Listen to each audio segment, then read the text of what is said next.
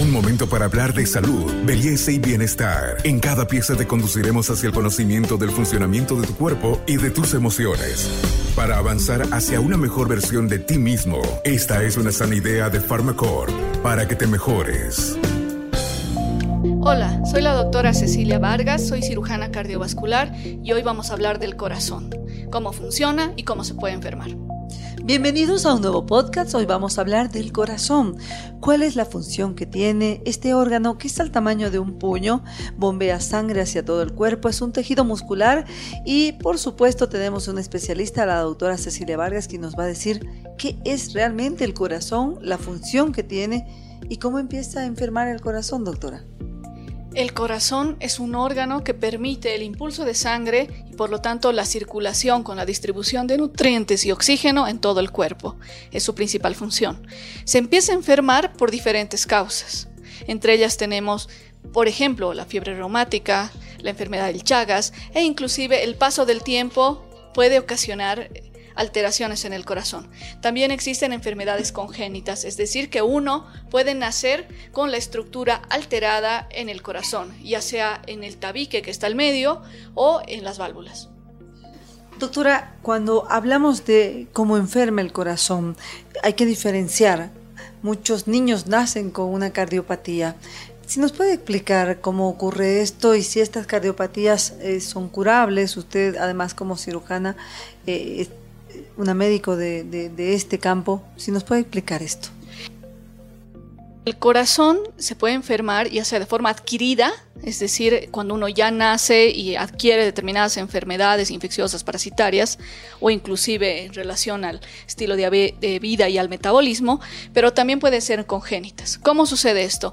Cuando el corazón se forma dentro de la embriogénesis, cuando eh, existe la gestación, puede haber una malformación, ya sea que se forma mal el tabique, que es la pared que divide la parte izquierda y derecha del corazón, ya sea aurículas o ventrículos, o puede haber una malformación en las válvulas. ¿Qué son las válvulas? Son como unas puertas que dividen las cavidades aurículas y ventrículos y de ventrículos a vasos y hacen que tenga determinado sentido la sangre.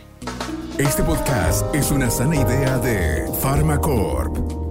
Doctora, Precisamente hemos visto que ustedes, los médicos, usted en algún momento tenía un cargo dentro de la ciudad, hacen campañas para una detección precoz. ¿Tiene diferencia cuando, por ejemplo, un recién nacido nace con una cardiopatía? ¿Tiene diferencia si se la encuentran de forma oportuna, es decir, temprana, o si eso avanza? Eh, claro que tiene diferencia y esto en las enfermedades congénitas y también en las adquiridas. Cuando detectamos a tiempo una enfermedad congénita, por ejemplo, y se hace el tratamiento a tiempo, que puede ser cirugía, así como pueden ser otro tipo de, tratamientos, si se hace a tiempo, no existen consecuencias o las consecuencias son muy bajas. En el caso de los niños, si no se detecta a tiempo, entonces, ¿cuál es la consecuencia? Que ese niño no crezca de forma adecuada, no gane peso de forma adecuada, el desarrollo cerebral, el desarrollo del resto de órganos también esté alterado. Entonces, es muy importante la detección a tiempo. En los niños, para detectar a tiempo, tenemos que estar atentos a si el niño presenta dificultad respiratoria, si el niño presenta soplos, que son unos sonidos que escuchamos los médicos cuando auscultamos el corazón y también puede presentarse arritmias, es decir, que el corazón late de forma diferente. Otra manifestación es la cianosis, es la coloración morada, azulada, ya sea de los labios, de la mucosa oral, en algunos casos también de manos y pies.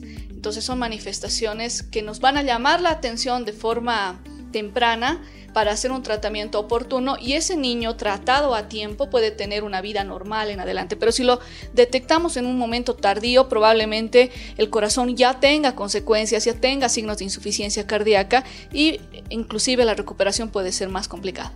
Ustedes los cardiólogos hablan mucho de la enfermedad congénita, es decir, que el bebé nace, pero a lo largo de los años, Pongamos el caso de que no existió esta enfermedad congénita y el niño crece sano, pero llegan a desarrollarse a lo largo de la vida estas cardiopatías o solamente tienen origen congénito?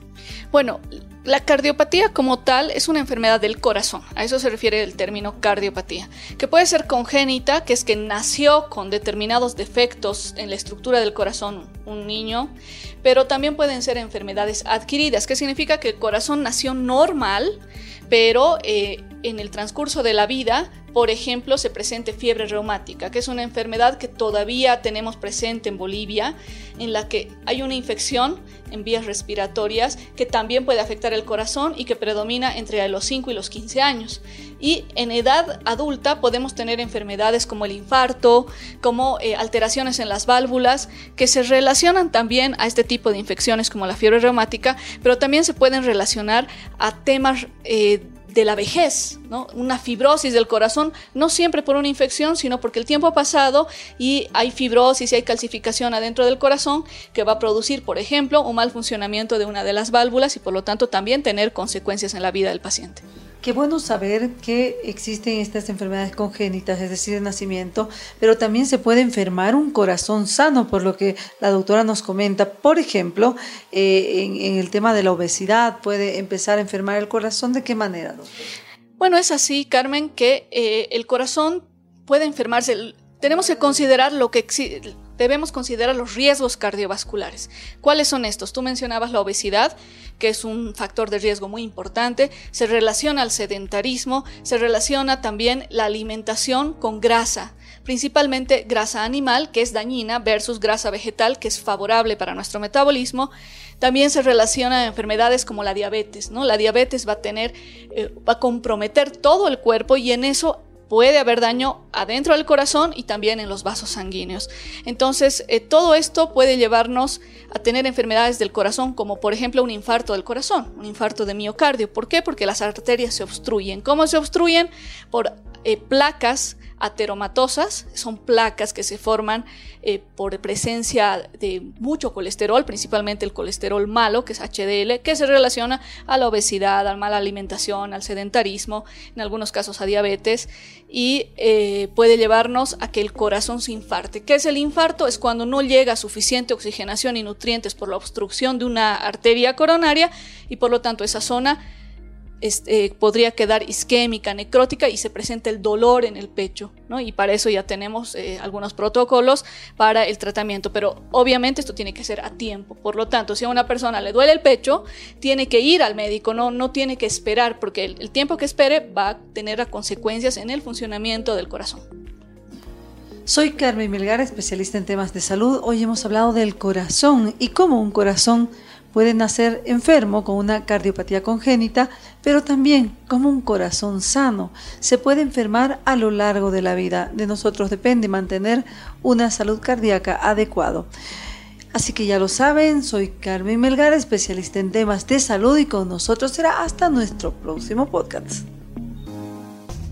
Hasta aquí llegamos hoy. Síguenos en nuestras redes sociales de Facebook, Instagram y en nuestra revista digital Buen Vivir. Esta es una sana idea de Pharmacorp.